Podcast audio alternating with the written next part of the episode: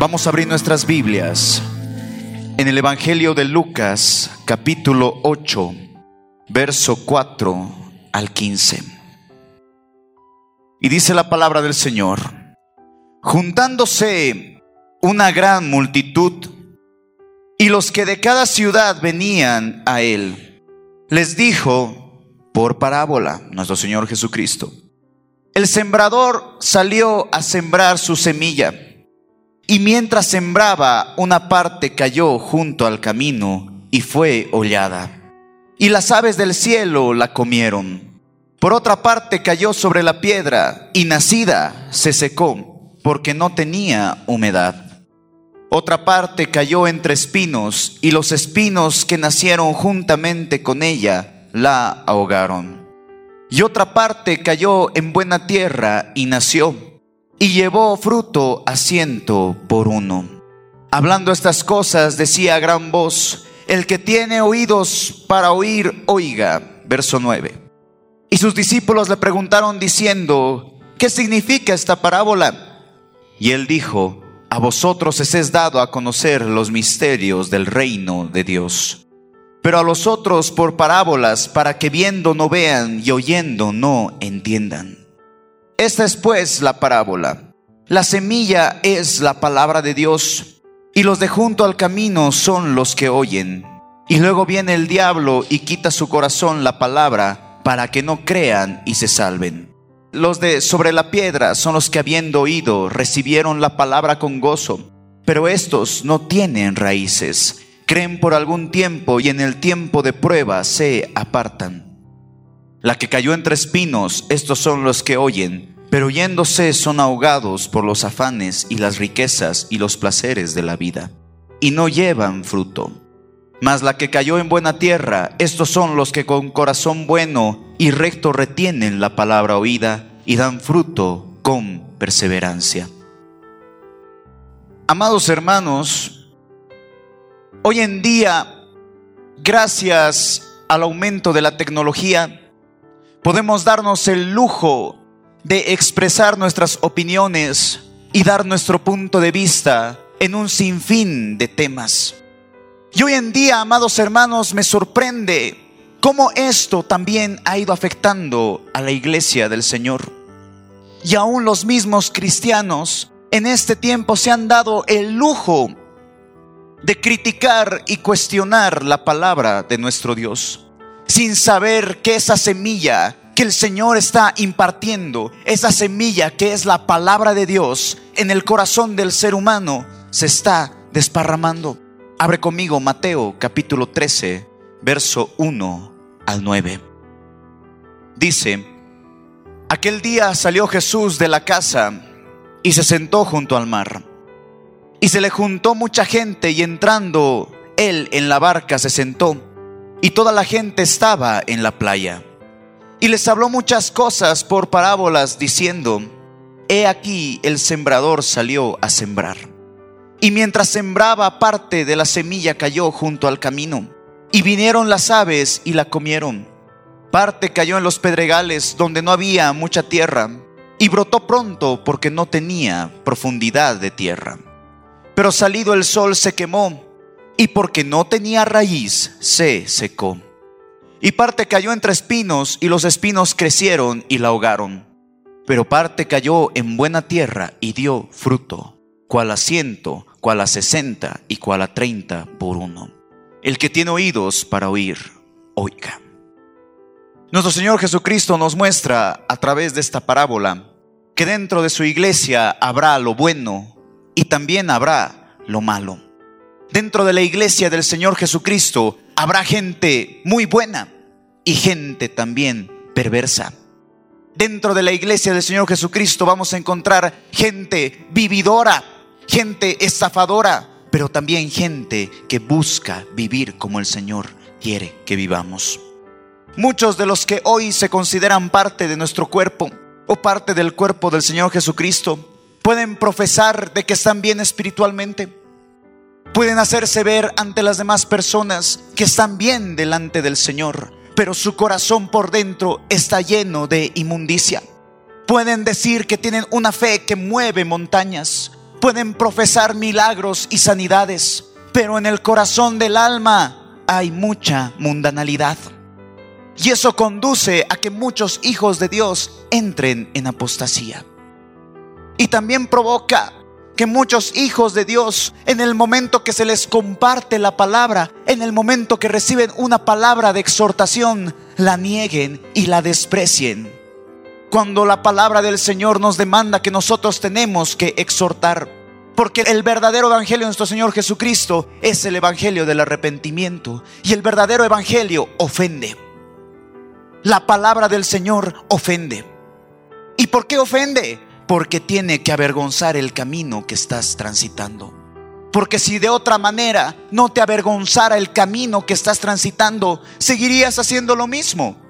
Por cuanto la palabra muchas veces tiene que ofender, tiene que avergonzar, tiene que humillar.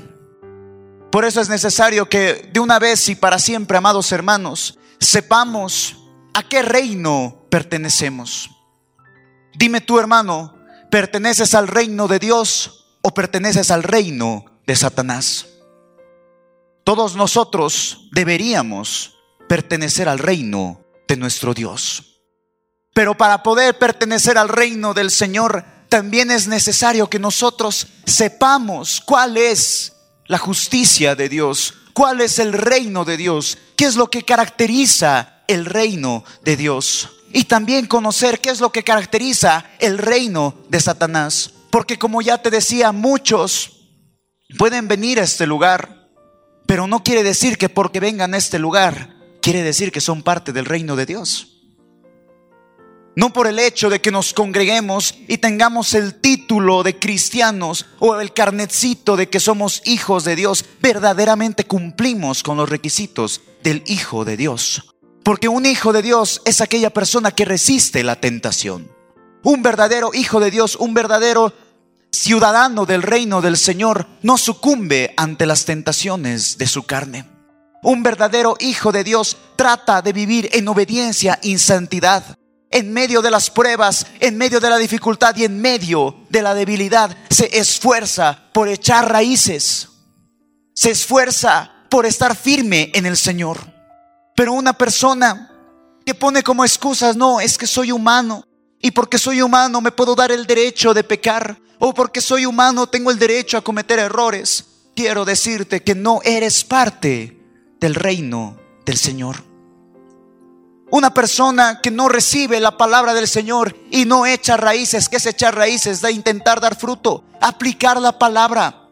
Una persona que recibe la palabra del Señor, pero no la aplica en su diario vivir, no pertenece al reino del Señor. Una persona que cuando viene la prueba, viene la dificultad, viene algún tormento en esta vida y lo primero que hace es alejarse del camino del Señor, no tiene raíz. Y por más de que se les haya predicado, por más de que hayan estado años dentro de la congregación, en el primer momento se apartan. Como está escrito en el verso 13 de Lucas 8. Los de sobre la piedra son los que, habiendo oído, reciben la palabra con gozo, pero estos no tienen raíces. Creen por algún tiempo y en el tiempo de prueba se apartan. Muchos llevan años dentro del camino del Señor, con altas y bajas, con dos años fieles a la iglesia, con dos años sirviendo fielmente en la congregación, pero con diez años siendo infieles. Y eso ha dado lugar para que Satanás destruya todo lo que en esta tierra muchos han construido. Es por eso que también viene la aflicción. Es por eso que también viene la prueba. Es por eso que hay hermanos que Satanás los ve fáciles de derrumbar. Porque hay muchos hermanos que a la primera prueba ya no quieren saber del Señor. Piensan que van a ahogar sus dolores a través del alcohol, a través del sexo, a través de las drogas a través de placeres vanos, a través de reuniones que no les llevan a ningún fruto. Muchos creen que van a solucionar sus problemas esforzándose más en esta tierra, buscando en sus corazones intentar salir adelante. Cuando verdaderamente te das cuenta que esa persona no tiene raíces. Porque si bien nosotros sabemos, y ya lo he predicado antes, que una de las promesas del Señor es que en esta tierra tendremos que vivir en aflicción y que vendrán pruebas, tribulaciones al Hijo de Dios, nosotros tenemos que estar cimentados, tenemos que echar raíces, porque la semilla ya fue implantada en nosotros, porque ya se te ha predicado la palabra, porque ya conoces al Señor Jesucristo, porque cada vez que tú te reúnes en este lugar, recibes semilla, recibes alimento. Y es tu deber como hijo de Dios echar raíces, esforzarte por seguir viviendo, aplicar lo que has aprendido. Porque muchos hasta el día de hoy pasan los años y siguen en su misma posición. Nunca han hecho nada para el Señor. Nunca han querido entregarse un poquito más al Señor. Y cuando viene la prueba, viene la aflicción, no quieren echar raíces. Y esas son personas que son fáciles de derrumbar para Satanás. Como no se lleva una vida espiritual, como no se lleva una vida de oración, una vida de servicio, una vida de ayuno, como no se lleva un tiempo de oración, un tiempo de adoración al Señor, Satanás puede entrar a matar, a robar y a destruir tu vida. Y Satanás, esa es la labor. Pero un hijo de Dios no debería ser fácil de derrumbarse. Pero muchos son débiles. Muchos se derrumban fácilmente y a través de eso provocan que se alejen del Señor. Por eso en el verso 15 de Lucas 8 nos enseña que es esencial que quienes se consideren hijos de Dios tienen que vivir aferrados. Porque esa es la única manera de que llegue la bendición. Y está escrito en Lucas capítulo 11, verso 28. Dice, y él dijo, Jesús, bienaventurados los que oyen la palabra de Dios y la guardan para todos aquellos que quieren salir de sus dificultades, para todos aquellos que desean vivir bien y tranquilos en esta tierra, primeramente tienen que aplicar su palabra. Porque no hace falta con oírla, porque hay muchos oidores, hay mucho en la palabra. Recibimos mensajes en la radio de personas que no son hijos de Dios, que no profesan la fe, pero que dicen me gusta cómo predican, me agradan los mensajes. Sí, la palabra nunca vuelve vacía. Pero al Hijo de Dios, la palabra es el manjar. Para el Hijo de Dios, la palabra es el aire que nosotros tenemos. Eso es para el Hijo de Dios la palabra. No simplemente para aquellos que escuchan y no aplican. O para los que ven que esto es un rito, una tradición, congregarse un domingo en cierto horario. Verdaderamente para el Hijo de Dios, el disfrutar de la palabra es lo que nos hace vivir. El deleitarse en la palabra es lo que nos hace vivir, porque la palabra del Señor es el aire para el Hijo de Dios. ¿Me estás comprendiendo, hermano? También el Señor promete para aquellos que guardan su palabra, que en esta tierra nada los va a detener y aún les espera una vida eterna, como está escrito en Juan capítulo 8, el verso 51. De cierto, de cierto os digo, el que guarda mi palabra nunca verá muerte. Pero sucede, amados hermanos, que muchos hijos de Dios no guardan las escrituras. Sucede que muchos hijos de Dios aplican lo que quieren oír. Porque si yo les digo, el Señor quiere bendecirte, tú vas a decir, amén. El Señor te va a dar todo lo que tú sueñas, tú vas a decir, amén. Pero primero tienes que abandonar la forma que vives y tienes que vivir para Cristo. No, eso no va conmigo. No, eso es muy duro. No, no, no creo que pueda vivir para Jesús. Yo tengo mi familia, tengo mi trabajo, tengo mi negocio. Con esto me sustento. Tengo que hacer esto, tengo que hacer el otro. No tengo el tiempo para orar. No tengo el tiempo para ayunar. A duras penas me puedo congregar un domingo en la mañana. Pues quiero decirte que perteneces al reino del Señor. Porque nosotros no hemos venido a esta tierra para hacernos millonarios. No hemos venido a esta tierra para cumplir solo nuestros sueños terrenales. Nosotros hemos venido a esta tierra para predicar el Evangelio. Hemos venido a esta tierra para anunciarles que hay un Jesucristo que los ama y que viene pronto y que viene un juicio terrible a esta humanidad. Para eso estamos en este lugar. No estamos para calentar el asiento. No estamos para vivir nuestros placeres. Estamos verdaderamente para hacer luz en medio de esta oscuridad. Amén. Dale un fuerte aplauso al rey.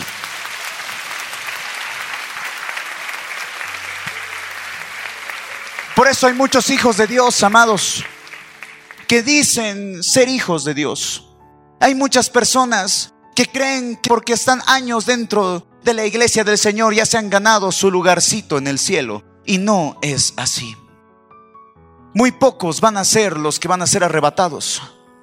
¿Por qué? Porque dentro de la iglesia del Señor Jesucristo hay lo bueno y hay lo malo. Y el Señor se va a llevar a aquellos siervos fieles. ¿Y qué es un siervo? Siervo es una persona que está apartada para el Señor. ¿Tú eres siervo del Señor? Levanta su mano quien se considera siervo de Cristo. Pues quiero decirte que si tú te consideras siervo de Cristo, estás en el deber de vivir para Cristo.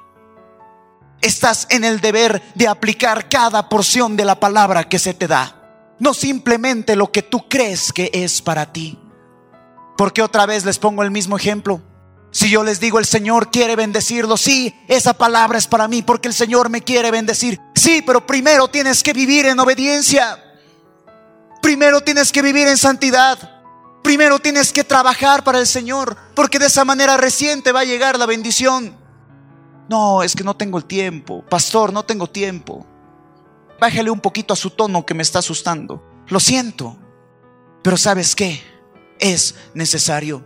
¿Por qué? Porque tú y yo sabemos que estamos viviendo tiempos finales que son tiempos difíciles. Cada día que tú prendes el televisor y ves las noticias, ves cómo esta humanidad se está yendo al diablo porque le están entregando sus dones y sus talentos y todo para el diablo. ¿Y qué estamos haciendo los hijos de Dios? Si tú te estás alimentando, tienes una emisora que está 24 horas alimentándote con mensajes de impacto que penetran las fibras del corazón y aún así sigues desperdiciando tu vida. Has recibido palabra, tienes prédicas, tienes alabanzas, tienes todo para predicar la palabra del Señor, para ser usado por el Señor, pero sigues en tu condición. Y la semilla que se te ha implantado ha caído en una tierra que no da fruto, una tierra estéril, una tierra que jamás va a dar un fruto grato al Señor. Y en el momento que tú llegues a su presencia y el Señor te diga, hijo mío, ¿qué has hecho para mí? ¿Qué le vas a responder? Señor, me he congregado todos los domingos. No me interesa. ¿Qué has hecho para mí? Señor, he estado a primera hora el día domingo. ¿qué has hecho para mí? Te he dado una familia, te he dado amigos, te he dado hijos, he cumplido tus sueños. Ahora dime tú, ¿qué has hecho para mí? Y en ese momento muchos verán el paraíso, verán todo lo que el Señor ha preparado para sus hijos y les cerrará la puerta, porque ninguno que no trabaja para el Señor merece estar en el cielo. Por eso se les llama fieles, por eso se les llama siervos. Los siervos son los que van a ser arrebatados. Los que han vivido conforme a la palabra del Señor. Los que han vivido rechazando las actitudes y acciones de este mundo. Y verdaderamente han entregado su tiempo, su talento, sus dones al servicio del Señor. ¿Me estás comprendiendo? Por eso muchos hijos de Dios reciben la palabra. Reciben la semilla. Se sienten bien. Porque sí, hoy día el Señor me ha enseñado a perdonar. Hoy día el Señor me ha enseñado a hacer guerra espiritual. Hoy día el Señor me ha enseñado a hacer esto y a hacer el otro. ¿Y por qué no lo estás compartiendo? ¿Por qué no das fruto de lo que se te ha enseñado? ¿Por qué si se te ha dicho que tienes que perdonar hasta el día de hoy sigues con rencor? ¿Por qué si se te ha enseñado que tienes que pedir perdón porque tú eres humano y también cometes errores? Porque hasta el día de hoy sigues con ese orgullo y no quieres servirle al Señor. No, es que pastor, usted no me conoce. No hace falta que te conozca. Porque sabes que el Señor conoce tu corazón. Y cuando una persona se para aquí al frente, no es la persona la que está hablando, es el Señor a través del Espíritu Santo que está hablando a tu corazón. Por eso si te sientes ofendido, quiero decirte gloria a Dios. Gloria a Dios que te sientas ofendido. ¿Por qué? Porque así está penetrando las fibras de tu corazón y te estás dando cuenta el camino que estás transitando te estás dando cuenta a qué reino verdaderamente perteneces. Porque si tu servicio al Señor se reduce netamente en calentar un asiento, no perteneces al reino de Dios. Si tu servicio al Señor crees que simplemente por estar una hora y media, dos horas en una iglesia y estar sentado escuchando, ya has cumplido con tu servicio, quiero decirte que no es así. Eso es parte de. Eso es la preparación de el servicio. Así como el tiempo de alabanza es la preparación de la prédica. Este tiempo que nosotros nos congregamos es la preparación para qué? Para que ahora que tú salgas allá afuera, te topes con una persona y le digas, ¿sabes qué? Cristo te ama. ¿Sabes qué? El Señor está viniendo. Has visto las noticias, ves cómo estás. Ven, oraremos, trabajaremos para el Señor. Eso es vivir para el Señor. Amén. Por eso hay muchas personas que se consideran hijos de Dios, pero que no viven en base a lo que el Señor quiere que vivan. Tienen tiempo para todo, menos para el Señor. Tienen tiempo para ir al cine, tienen tiempo para reunirse en familia, tienen tiempo para preparar su vida, su día, pero no tienen tiempo para orar una hora, aunque sea al Señor. No tienen tiempo para ayunar, no tienen tiempo para apartar un poquito de su tiempo e ir a servir pero tienen tiempo para ocuparse de los placeres de la vida, porque eso también está escrito en el verso 14 de Lucas 8. Y dice la palabra en Lucas 8, 14, la que cayó entre espinos, la semilla. Estos son los que oyen, pero oyéndose son ahogados por los afanes y las riquezas y los placeres de la vida. ¿Y cómo termina el verso? Y no llevan fruto.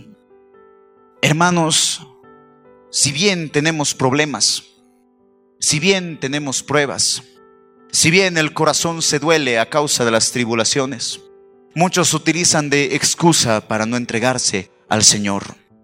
Porque dice que son ahogados por los afanes. Porque tengo que trabajar, porque tengo que sustentar a mi familia, porque tengo que pagar la colegiatura, tengo que pagar la universidad y tengo que hacer esto y tengo que hacer el otro. Y las riquezas, no es que tengo dinero y tengo que acumular más dinero, quiero más plata. Estoy trayendo más mercancía para tener más plata. Y los placeres de la vida. Algo tan sencillo, lo cual no está mal. No digo que esté mal que se reúnan y se reúnan en entornos familiares a compartir. No está mal. Yo también lo hago. Pero aún en esos entornos familiares, el deber de nosotros es hablar del Señor. Pero muchos hacen de sus placeres cualquier cosa menos hablar del Señor. Cualquier cosita que nosotros tengamos tiene que salir de nuestros labios bendición y no maldición. De nuestros labios tiene que salir siempre palabra del Señor, no simplemente palabras vanas, palabras ociosas, porque acuérdense que está escrito también en la palabra que nosotros vamos a dar cuenta de cada palabra ociosa que ha salido de nuestros labios. De cada mala palabra vamos a dar cuenta. De cada insulto vamos a dar cuenta de cada pensamiento en contra de que este hijo de tal, de que este porquería y que esto que el otro, vamos a dar cuentas. Por eso el Hijo de Dios se caracteriza de ser Hijo de Dios por marcar la diferencia, por ser distinto a los demás. Eso es lo que caracteriza. Es por eso que cuando viene un rey a visitar un país, viene con sus mejores galas, Viene con sus emblemas característicos de la nación. Viene con su corona llena de diamantes. ¿Para qué? Para hacer la diferencia, porque Él está llegando a otra nación. De la misma manera, nosotros como embajadores de Cristo tenemos que presentar que somos distintos a esta generación, que somos distintos a esta humanidad. Por eso, amados hermanos, también estamos en la labor de cuidar que nuestras responsabilidades, que las responsabilidades seculares, que los afanes de la vida, que los placeres de la vida, que la diversión pasajera no impidan recibir la palabra de Dios. Por eso es necesario que de una vez y para siempre tú tomes la decisión de alimentarte verdaderamente y ser usado por Dios. Y verdaderamente decir, sí, yo pertenezco al reino del Señor porque trabajo para el Señor. Yo pertenezco al reino del Señor porque vivo para Jesús, porque estoy haciendo labores, porque entrego mi vida, mis talentos, mis dones al servicio de su iglesia. Porque no puede ser de que tú por tus responsabilidades, que porque habías tenido familia, que porque habías tenido hijos, te cohibas de recibir la bendición del Señor. Porque todo lo que tú tienes ya te lo había predicado. Todo lo que tú tienes es del Señor y ha sido una bendición para ti. Y yo no creo que el Señor te haya dado hijos para que no le sirvas. Yo no creo que te haya dado tu negocio, tu trabajo, tu empleo para que no le sirvas. Más bien porque tienes todo eso, Porque hay personas que no pueden tener hijos y que lloran. Hay personas que han perdido a sus hijos y lloran y le sirven al Señor. Y tú teniendo eso, no lo haces. Grave. Entonces dime otra vez si perteneces al reino del Señor. Dime si eres hijo de Dios. Si verdaderamente te has ganado ese título de ser hijo de Dios. O simplemente eres un hipócrita. No, pastor, no me diga así, me está ofendiendo. Otra vez, gloria a Dios. Para que de una vez te quites esa máscara de supuestamente hijo de Dios, pero no vives como un hijo de Dios. Por eso es necesario que todos los hijos de Dios, yo no digo cristiano, para los que se estén preguntando, para los que no me conocen, yo no digo cristiano, tampoco digo creyente, porque creyente es el diablo, cristiano puede ser el ateo hasta el momento de su muerte. El Hijo de Dios es aquel que vive como el Señor quiere. Amén. Por eso, amados hermanos, es necesario que nos preguntemos y que el Hijo de Dios se pregunte qué está haciendo con su vida en todo ese tiempo de predicación, en todo ese tiempo de recibir la palabra del Señor, ¿dónde está esa semilla? ¿Dónde ha sido plantada la semilla? ¿Qué has hecho con la semilla que Dios te ha dado? Con la palabra que has recibido. Porque has podido acumular mucho conocimiento bíblico. Conozco personas que me pueden decir miles de versos bíblicos de memoria, pero sus actitudes no demuestran que conocen esos versos bíblicos. Porque igual te puedo decir Salmo 91, el que habita al abrigo del Altísimo morará bajo la sombra del Omnipotente. Pero si no vivo lo que dice el que habita, el que convive con el Señor, morará, el Señor lo cuidará. Ah, es distinto. Es distinto aplicar la palabra del Señor. Más que conocerse de memoria versos bíblicos, hay que aplicar lo que el Señor nos ha dado. Porque has estado acumulando para ti tanto. Has estado acumulando para ti deseos, placeres has estado acumulando para ti riquezas y te has aferrado a esas cosas, sabiendo muy bien que eso te lo ha dado el Señor. Y si tú no te aferras a la palabra del Señor, si tú no te aferras y aplicas lo que recibes del Señor, pues quiero decirte algo, en algún momento Satanás va a entrar y todas las bendiciones que Dios te ha dado te las va a robar.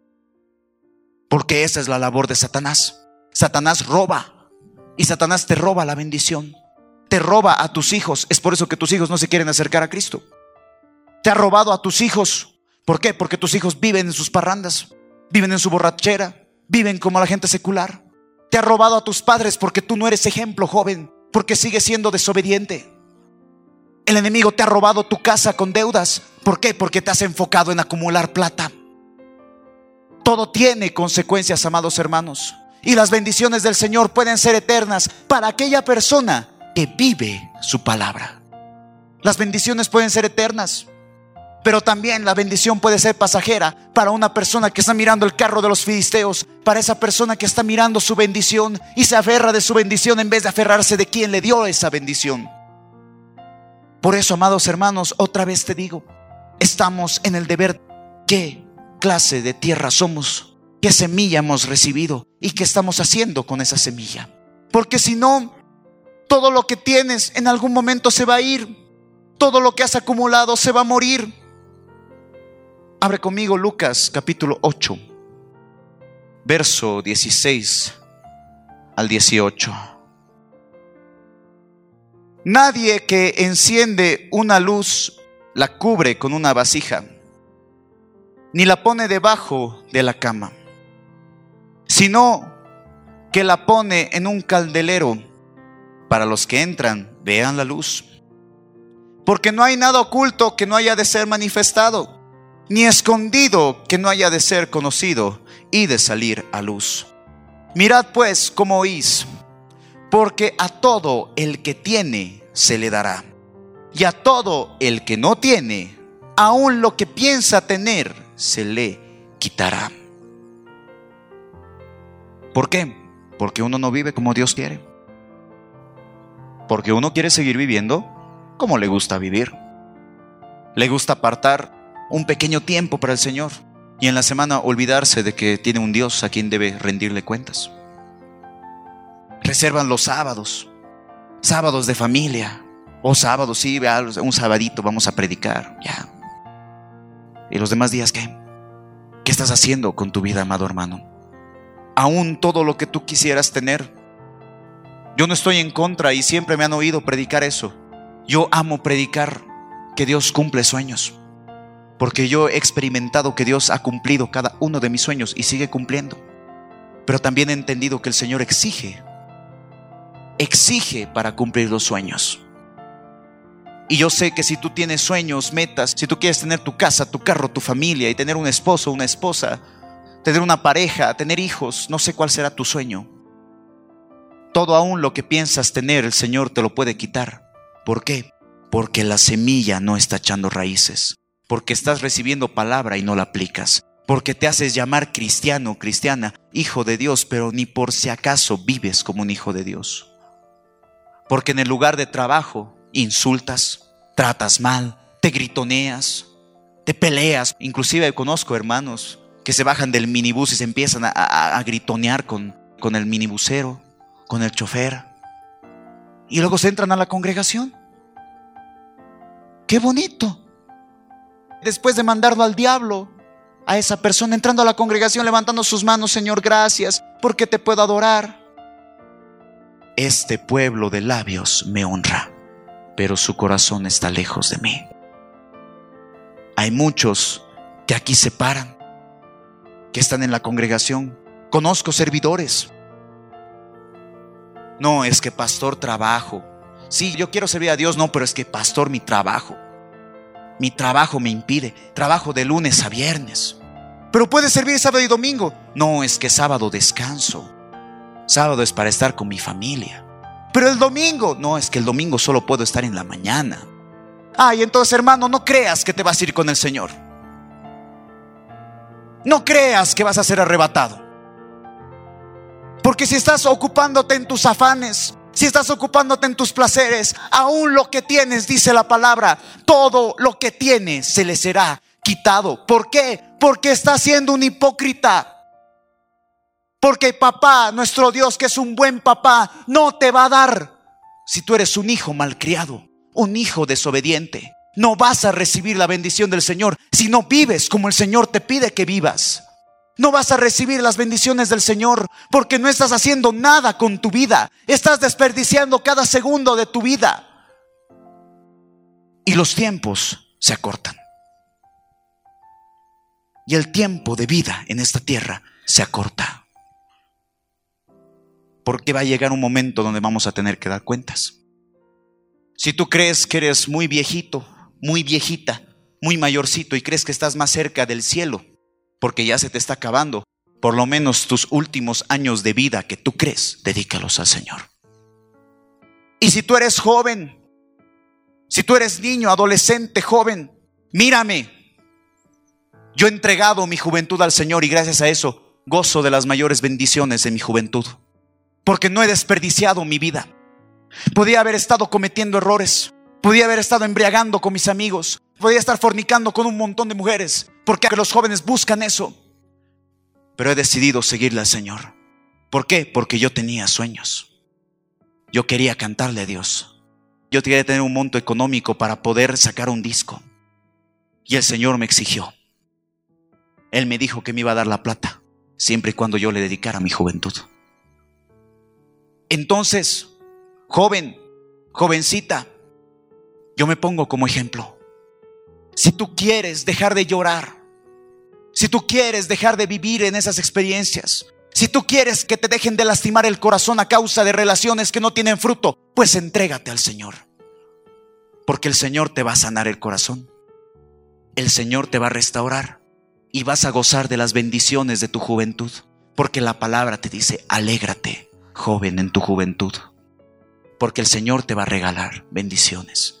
Y tú que estás en la etapa madura, que no estás ni jovencito ni, ni muy mayor, también, porque ya tienes hogar, por ahí ya te has casado, ya tienes hijos. Con más razón, dice la palabra, el que encuentra esposa, encuentra el bien, porque la esposa es una bendición. Y herencia de Dios son los hijos. Bendición del Señor son los hijos. Entonces tú que ya tienes esposa, esposo, y ya tienes hijos. Con más razón, por lo menos en agradecimiento, entrega tu tiempo al Señor. Dale un poco de tu vida al Señor. ¿Por qué?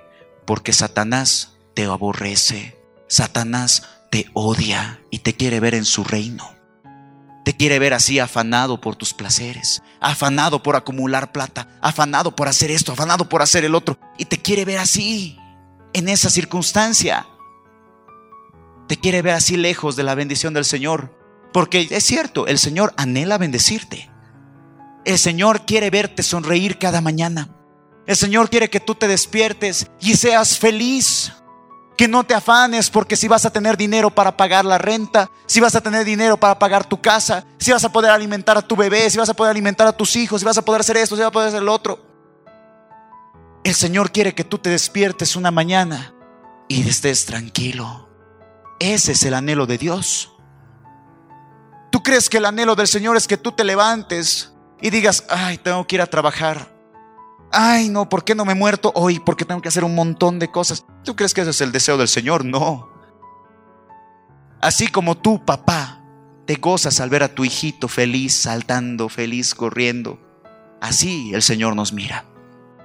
Cuando nosotros sonreímos y disfrutamos de la vida que Dios nos ha dado.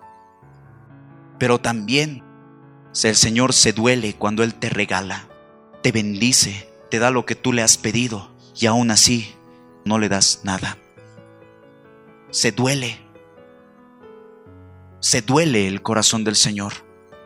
¿Por qué? Porque tú le has pedido tener una familia y te ha dado.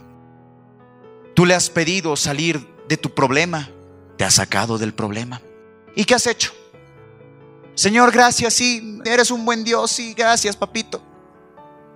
Y el Señor, ¿cómo mirará a esas personas? Y lo peor es de que ese momento que sí, sí, sí, Señor, gracias. Sí, lo has hecho por mí, yo sé porque tú me amas, gracias, Señor. En ese momento Satanás viene y dice a lo que le espera a este hijito. Lo que le espera va a ser mi hijo, porque ya está empezando a doblar su corazón y la prueba se vuelve más dura. Ya has salido de una para meterte en otra peor. ¿Por qué? Porque así es el diablo. ¿Y es culpa del diablo? No, es culpa de tu corazón corrompido, que no ha asimilado la palabra de Dios, que no ha guardado y echado raíces de la palabra de Dios. Es por eso que Satanás viene. Porque una persona que está llena de fuego, una persona que está en oración, en clamor, una persona que le dedica su tiempo al Señor, Satanás no lo toca, ni por si acaso. No se puede acercar porque ahí están resguardando.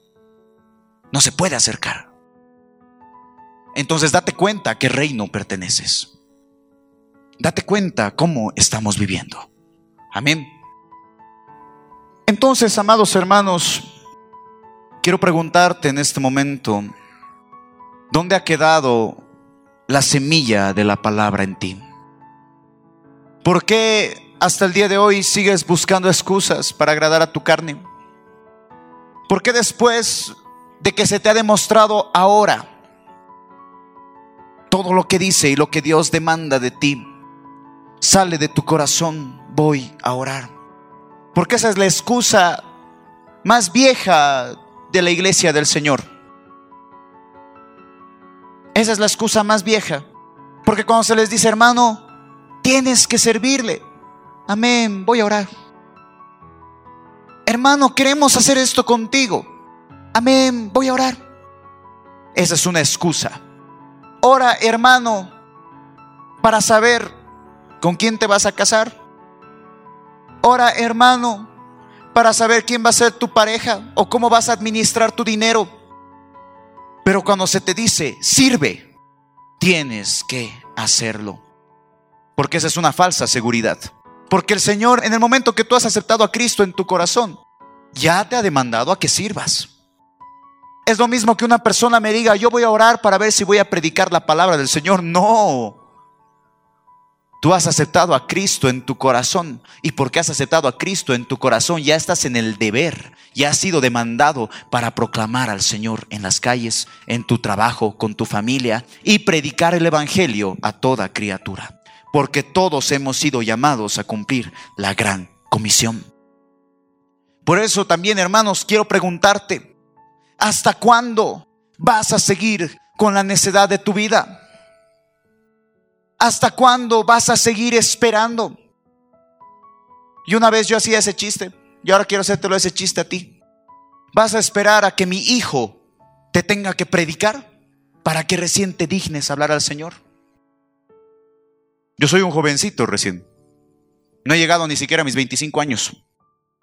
Pero tengo el placer y el privilegio de predicarles a personas que son 30 años mayores que yo.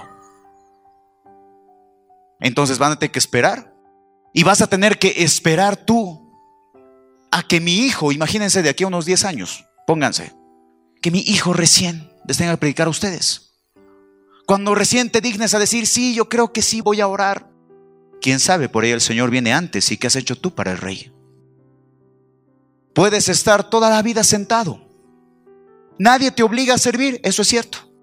Nadie te va a obligar, nadie te va a poner un revólver en la cabeza y te va a decir, sirve. No. Pero te las vas a tener que ver con el Señor en el momento que partas. Te las vas a tener que lidiar con el Señor en el momento que te pares frente a Él y saque a luz todos tus pecados. Y cuando tengas que dar cuenta de lo que has hecho, imagínate poner en una balanza lo que has hecho para Dios y tus placeres y pecados. Ahí va a estar Satanás, porque Satanás es el acusador de nuestros hermanos, dice la palabra. Ahí va a estar Satanás y va a decir, no, él era fornicario, él era adúltero, él tomaba todas las noches, él vivía chupando, él vivía drogándose, él vivía haciendo esto, él siempre ponía excusas para no predicar, él siempre puso excusas para no hacerlo, él siempre buscó excusas. Vos le diste un trabajo y él se abocó a su trabajo y por eso no te sirvió. Así va a ser Satanás. Y en ese momento, ¿qué vas a hacer tú? No lo vas a poder reprender. ¿Qué le vas a decir? Cuando Satanás te esté acusando y el Señor tenga que sacar a luz, ya, pero a ver, mi hijo ha debido trabajar para mí. ¿Qué has hecho para mí? Nada. Ah, bueno, llévatelo al infierno. Puedes llevártelo. Porque no has hecho nada. Entonces, ¿qué vas a merecer de él? Si has recibido la palabra, si estás escudriñando, si te consideras un siervo de Cristo porque has levantado tu mano, porque te consideras un siervo de Cristo y has escudriñado su palabra, pero de tus labios jamás sale algo. Si ni siquiera tienes el tiempo para decir, ¿sabes qué? Ayunaremos. La obra necesita servidores. Siempre que llego a este lugar predico y siempre llego al mismo punto de que la obra necesita servidores. Y nos vamos a llevar la sorpresa que cuando el Señor venga y recoja a su pueblo, tú te estés quedando por hacer lo mismo. Tú sigas en lo mismo porque no guardas su palabra, porque no asimilas la palabra de Dios, porque piensas que puedes seguir viviendo de la manera que vives, porque sigues estando en lo mismo, porque no nace de tu corazón siquiera entregarte, no nace de tu corazón levantar la basura que botas, no nace de tu corazón arreglar la silla que la mueves. Hasta en esas pequeñas cosas Dios nos mira. Pero no, a muchos no les importa. Y terminando el mensaje conozco, porque ella es hermenéutica. Muchos lloran, muchos se quiebran, muchos le dicen, Señor, sí, me ha tocado la palabra, ahora te voy a servir. Y al siguiente domingo no vienen. O no, lo han dejado ahí la promesa. Sí, Señor, te voy a servir. Sí, pero cuando el pastor Luis Fernando tenga su hijo, ahí te voy a servir. No es así. Y pueden reírse si quieren. Pero no es así ya estamos en la demanda de guardar el Evangelio. Ya estamos en el deber de guardar su palabra y aplicarla. Porque eso es lo que hace un hijo de Dios. Abre conmigo Proverbios 16, 22. Manantial de vida es el entendimiento al que lo posee, mas la erudición de los necios es la necedad. Erudición significa, amados hermanos, conocimiento. Pero aquí dice, manantial de vida es el entendimiento al que posee. ¿El entendimiento de qué? De su palabra. Manantial de vida es para el Hijo de Dios aquella persona que aplica su palabra, que recibe la exhortación. Mas el conocimiento de lo necesario, de lo general de los necios, es la necedad. Abre conmigo Salmos 119, versos 65 al 68. Dice, bien has hecho con tu siervo, oh Señor, conforme a tu palabra. Enséñame buen sentido y sabiduría, porque tus mandamientos he creído. Antes que fuera yo humillado, descarriado andaba, mas ahora guardo tu palabra. Bueno eres tú y bien hechor. Enséñame tus estatutos. Y aquí quiero resaltar lo que dice el verso 67. Antes de que fuera yo humillado, descarriado andaba, mas ahora guardo tu palabra. Muchos siguen pasando por necesidades, muchos siguen pasando la mal en esta vida porque no guardan la palabra de Dios. Y como ya te decía, el Hijo de Dios que no disfruta su palabra, el Hijo de Dios que no recibe la exhortación, porque este es un mensaje de exhortación. Este no es un mensaje para que tú te sientas bien, al contrario, mi intención con este mensaje es de que te sientas mal por el camino que estás transitando. Y si vale decirlo, yo he venido a ofenderte para que tú entiendas de una vez y para siempre cuál es el camino que estás transitando. El Hijo de Dios recibe la exhortación. El Hijo de Dios disfruta de la exhortación, mas el Hijo del diablo resiste a la exhortación. Mas el Hijo del diablo dice, esta palabra no es para mí. Mas el Hijo del diablo dice, sí, pero igual no le voy a tirar bola, no le voy a hacer caso al pastor. Pero el Hijo de Dios dice, sí, Señor, no puedo seguir viviendo como estoy viviendo. Porque verdaderamente nosotros como hijos del Señor estamos en la labor de aferrarnos a todo lo que dice su palabra. Aferrarnos a las promesas que Él tiene para nosotros, pero también aferrarnos a las limitaciones y prohibiciones que Él mismo ha puesto en su palabra. Por eso estamos en esa necesidad. Aferrarnos a la palabra de Dios y verdaderamente separarnos de todo lo que es delicioso para nosotros. Es un proceso difícil.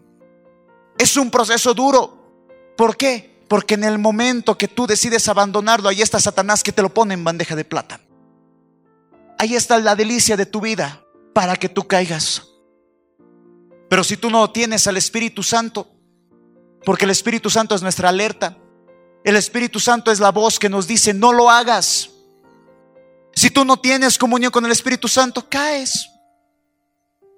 Y vuelves a caer en la fornicación, vuelves a caer en el adulterio, vuelves a caer en la bebida, vuelves a menospreciar la palabra de Dios, vuelves a caer en eso, vuelves a caer en el otro, porque así se mueve Satanás.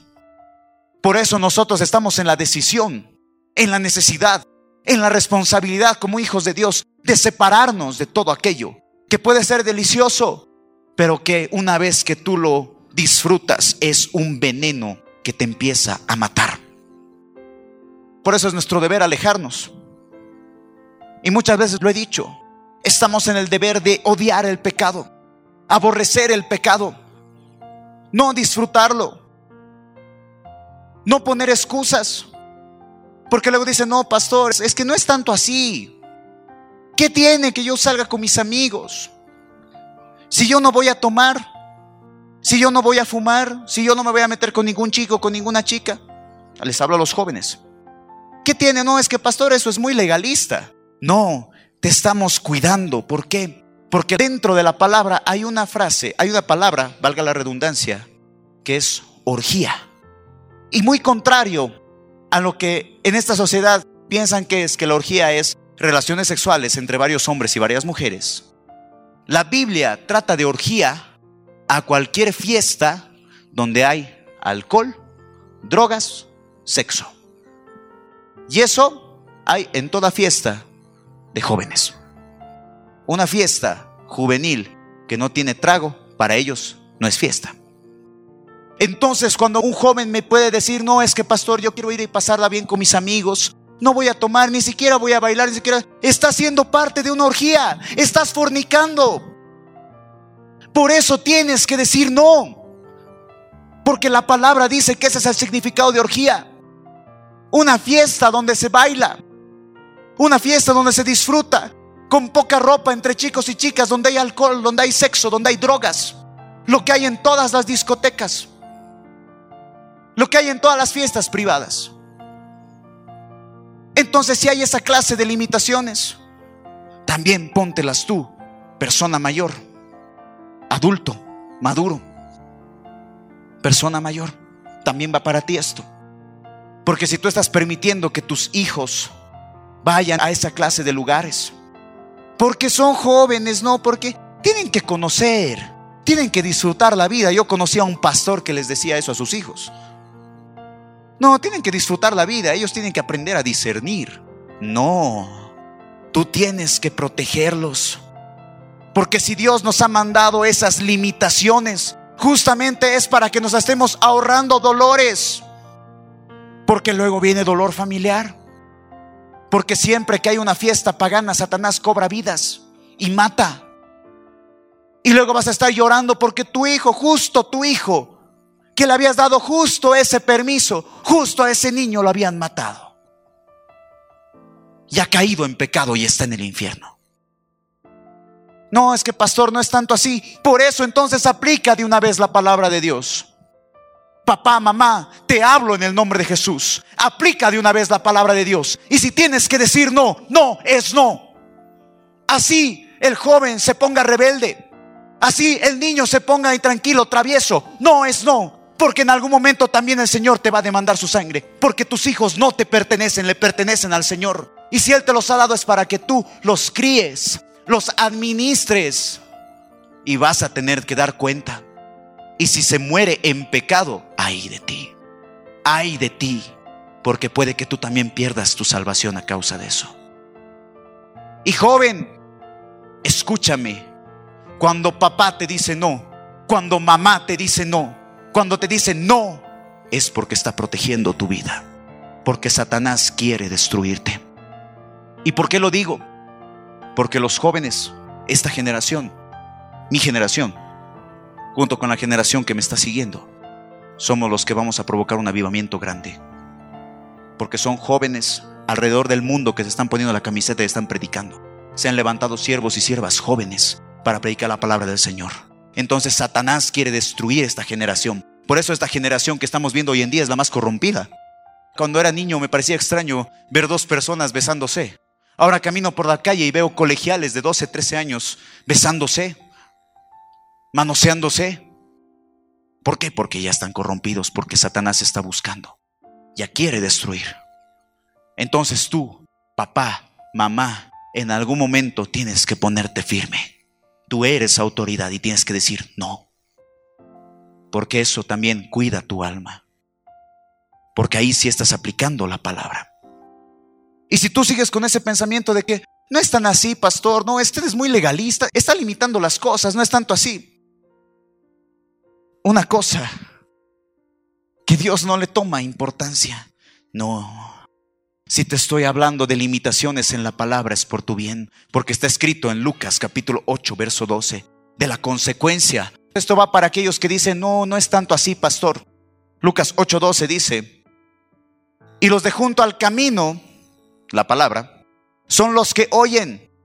Y luego viene el diablo y quita de su corazón la palabra para que no crean y se salven. Por eso es que muchos cristianos son incompletos Muchos hijos de Dios son hijos de Dios incompletos, porque siguen al Señor Jesucristo a medias, porque siguen al Señor Jesucristo como quieren, en las medidas que ellos prefieren. Muchos se arrepienten, pero no abandonan sus malos caminos. Muchos dicen, sí, voy a seguir a Jesús, pero siguen pecando y se siguen engañando. Y esa es la realidad. La verdadera realidad es que nunca han sido salvos de sus labios habrán dicho, yo creo en el Señor Jesucristo. Pero como nunca han vivido, ahí está la palabra, viene el diablo, les quita la salvación para que no crean y, no se salven. Se engañan. Creen que con estar una hora en la congregación o cumplir con el grupo de jóvenes o estar un ratito en la iglesia están bien. Cuando la verdad es que jamás han sido salvos. Por ende, van a seguir siendo las mismas personas. Van a, no ha habido un cambio de verdad. No ha habido un antes y un después. Simplemente siguen siendo la misma cosa. La palabra no les ha cambiado. la semilla otra vez ha caído en una tierra infértil. Y es por eso que sigue siendo la misma persona. Una persona que no da fruto. Un hijo de Dios que no ha hecho nada más que desperdiciar su vida. Porque quiero decirte eso. Has tenido tu casa, gloria a Dios. Tienes tus hijos, gloria a Dios. Tienes tu familia, gloria a Dios.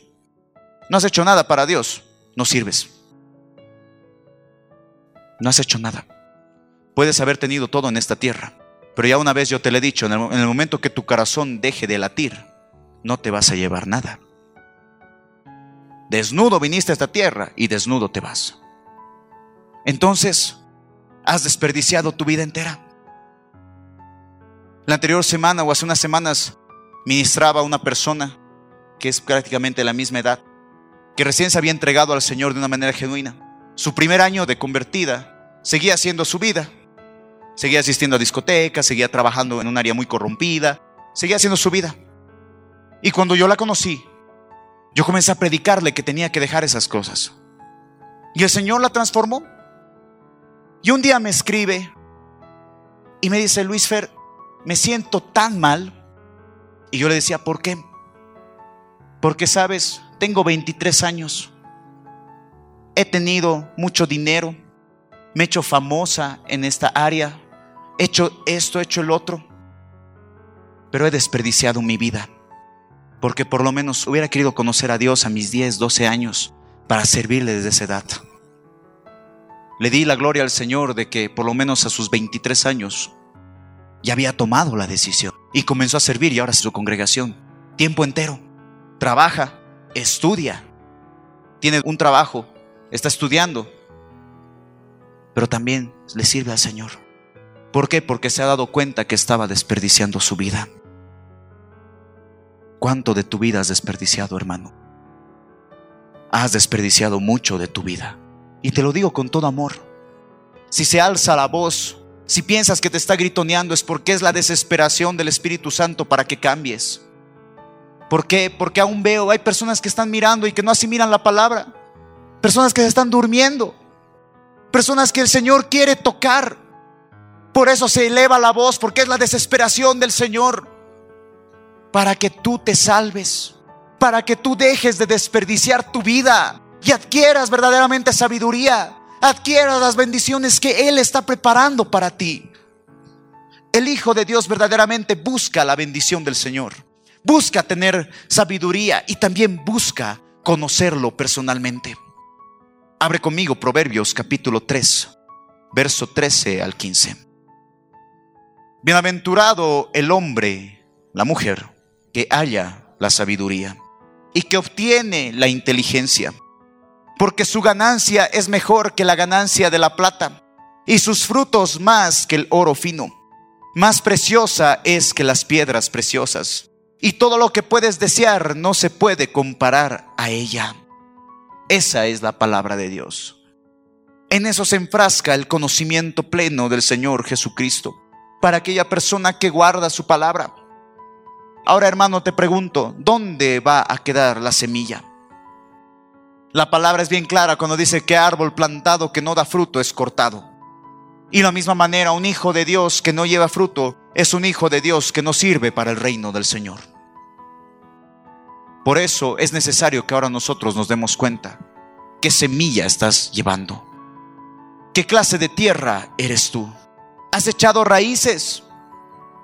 Cuando echas raíces quiere decir que aplicas la palabra de Dios. La palabra de Dios te dice, un ejemplo, no mentirás.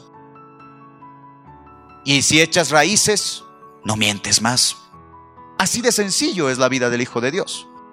Si bien conlleva sacrificios, si bien tenemos pruebas, dificultades, es sencillo seguir al Señor Jesucristo cuando hay el Espíritu Santo en el corazón. Pero cuando no hay el Espíritu Santo, es difícil. Porque, ay, no, es que el pecado, no es que amaba pecar. Yo cuando estaba en el mundo amaba pecar. Cómo me gustaba tomar, cómo me gustaba fornicar, cómo me gustaba hacer esto. Si sigues anhelando eso, cuidado que eres un cristiano incompleto. Cuidado porque la palabra no ha sido sembrada en buena tierra.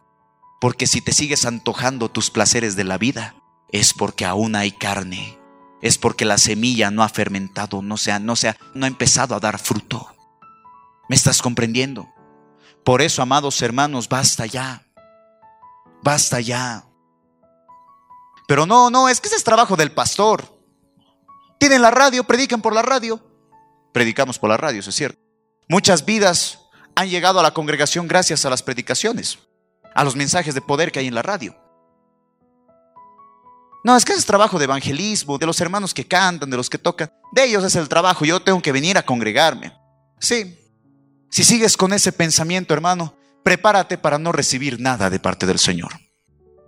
Porque yo no soy de los que te van a agradar, discúlpame. Yo no soy de los que te va a adorar la píldora y te va a decir, no, eh, mamita, papito, no, no, no es así, tú sí, quédate acá, no. Yo te pongo las cosas en claro. ¿Quieres recibir bendición del Señor? Trabaja para Él. ¿Quieres que el Señor bendiga tu vida y el fruto de tus manos? Pues primeramente deja de mirar tu trabajo, tu estudio, tus gustos y tus placeres y verdaderamente ponte una camiseta de hijo de Dios y sirve al Señor. Y vive para el Señor como Él demanda que vivas. Porque de otra manera, hermano, vas a seguir así. Y yo te puedo ser bien sincero y decirte, ¿sabes qué, hermano? No te voy a ver en el cielo. Por ahí ni te veo en el cielo. Ay, pero ¿por qué, pastor? Claro, porque te estás durmiendo. Porque después de esto sigues igual. Qué lindo sería que nos pudiéramos acercar y me pudieras decir, pastor, quiero predicar.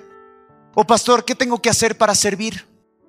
Y esto les cuento como testimonio ha habido un hermano en la ciudad de La Paz que estuvo desde los inicios de la congregación con nosotros. Desde el primer culto, el viernes 17 de octubre del 2014 en La Montes, desde ese primer día ha estado con nosotros. Se ha alimentado cuatro años, ha recibido sin falta, se ha preparado y para la gloria del Señor y para vergüenza de muchos ya se está parando en el púlpito, ya va a estar en la tercera reunión de la ciudad de La Paz. Un hermano que se ha sentado, uno de los pocos que verdaderamente ha dicho, sí, yo voy a servir al Señor. Y era un hermano que se congregaba. Qué lindo sería que muchos de ustedes tomaran la misma decisión. Qué lindo sería que muchos de ustedes dejen de vivir en sus vanaglorias. Qué lindo sería que muchos de ustedes dejen de alimentarse, alimentarse y de una vez comiencen a servir a Dios. Pero no hay. Un tiempo yo le decía, eso es utópico.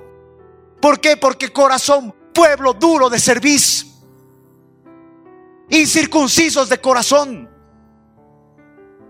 gente mala que dice seguir a Cristo.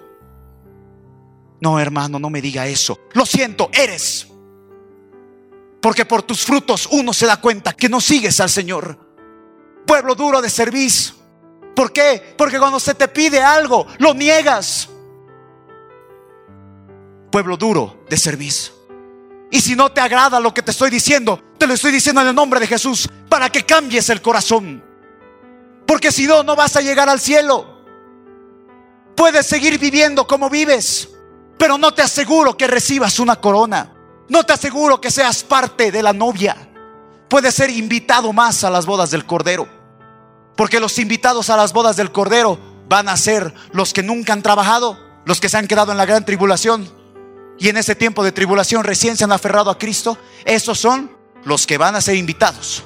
Pero sabes qué? Yo no quiero ser invitado. Yo quiero casarme con el Señor. Y ese debería ser tu anhelo. Pero no. Otra vez pueblo duro de servicio.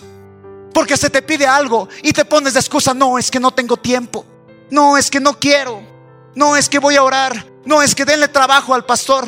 No, es que es del pastor. Los pastores tienen que, tienen que dedicarse a predicar. Ellos deberían estar buscando Biblias. No, es que tienen su equipo de evangelismo. Que ellos se encarguen. Pueblo duro de servicio. ¿Por qué? Porque sigues sentado ahí. Porque no te nace, no se alumbra la palabra en tu vida porque sigue siendo una persona que piensa que va a ser salva por estar sentado en un asiento y no es así. Hay un testimonio que hemos estado pasando por la radio de una niña.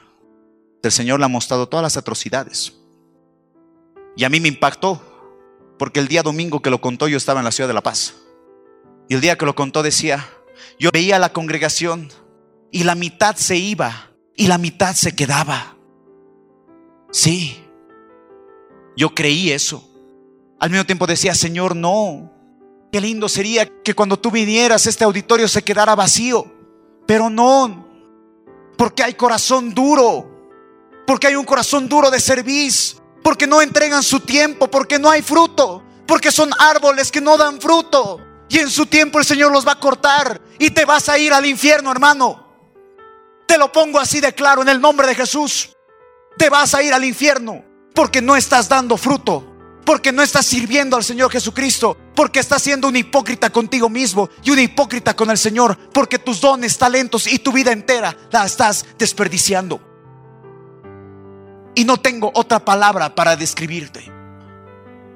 Y si no te agrada, hermano, y si piensas que esa palabra no es para ti, pues ponte a orar. Si piensas que eso no te ha llegado y no, esa, esa palabra es para el hermano de atrás o para mi hermano de adelante, pero eso no es para mí, pues ponte a orar. Ponte a orar. Y verdaderamente si tú crees que estás bien, muestra tus frutos. Muéstrame tus frutos. Muéstrale al Señor qué has hecho para Él. Y ahí recién puedes decir, si esa palabra no es para mí. Pero aún los que sirven, aún los que servimos dentro de la congregación, tenemos que dar mayor fruto. Porque el Señor no cuenta frutos pasados. Y aquí escúchenme bien los que sirven. El Señor no cuenta frutos pasados. Porque el fruto pasado se pudre y se pierde. Lo que el Señor te haya usado la anterior semana ya fue. Si el Señor te ha usado ayer, ayer fue. Cada día tenemos que dar fruto. Cada día es labor de los hijos de Dios y para quienes están sirviendo, dar fruto todos los días. No es que el Señor me ha usado hace dos semanas y, y tu fruto de hoy día, ¿dónde está? Porque ese es el deber del Hijo de Dios. Ese es el deber de la atalaya, del servidor de Cristo. ¿Me están escuchando, hermanos? Entonces, amados hermanos, no hay excusa de aquí en adelante. Solo el Señor sabe quiénes verdaderamente quieren llegar al cielo y al paraíso. Y me pongo en este plano. Yo siempre les he predicado, yo tengo un anhelo muy grande de volver a ver a mi abuelo. De verlo a mi tío que partió con él. De ver a mi abuelo de parte de mi mamá y a mi abuela también de parte de mi mamá. Tengo el anhelo de verlos, de abrazarlos y contarles porque uno de mis sueños era que yo presentara un disco y tenerlos a mis abuelos en la primera fila. Y no se cumplió porque mis abuelos partieron antes de que yo empezara mi ministerio. Y tengo el anhelo de verme con ellos y contarles, porque vamos a tener memoria de todo lo que hemos hecho en esta tierra. Y contarles todas las experiencias que el Señor me ha dado, mis cuatro años de ministerio, ministrando a la iglesia en Bolivia y las naciones.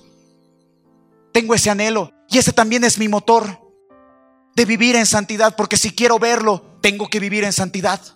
Si quiero volver a ver a mis familiares que han partido, tengo que vivir en santidad, tengo que predicar la palabra de Dios, tengo que seguir adelante en el camino del Señor para poder verlos. Y si tú has perdido a alguien, si tú has perdido un familiar, un papá, una mamá, un hermano, un primo, no sé, y tienes el anhelo de verlo otra vez, pues bueno, aquí tienes la clave. Comienza a vivir para el Señor. Comienza a hacer las cosas en serio. La palabra que tú recibes de una vez que dé fruto, que sea una semilla que dé fruto, que eche raíces y tú la puedas aplicar. Amén. Cierra tus ojos. Levanta tus manos bien en alto.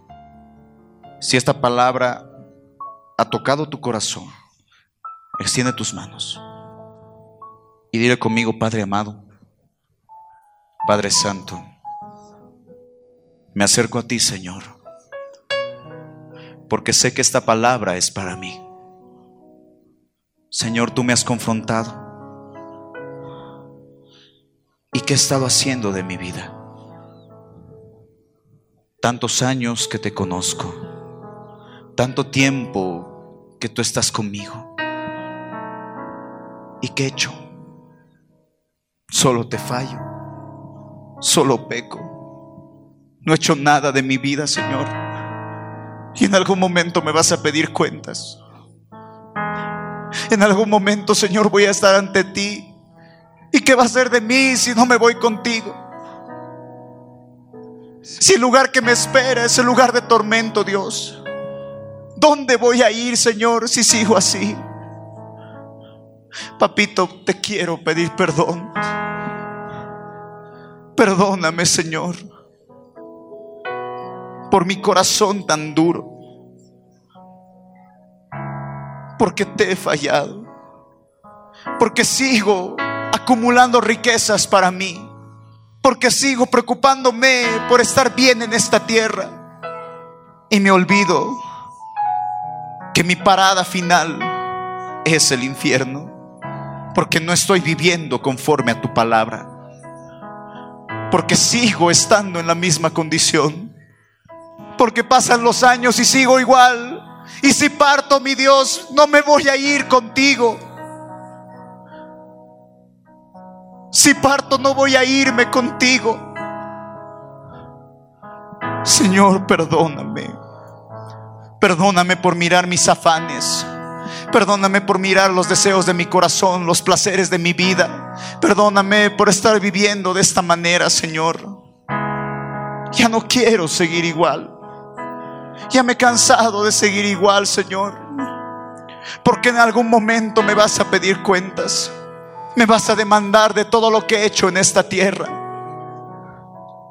Y no he hecho nada, mi Dios. Perdóname, Señor. Perdóname por estar mirando mi placer, por estar mirando los deseos de mi corazón.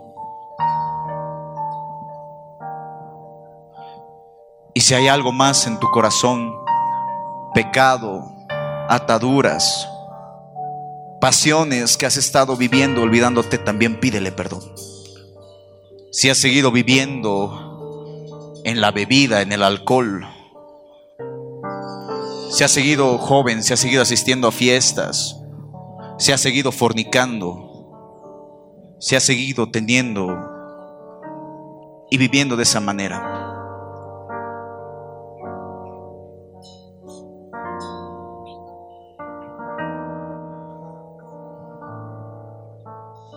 Pídele perdón. Pídele perdón.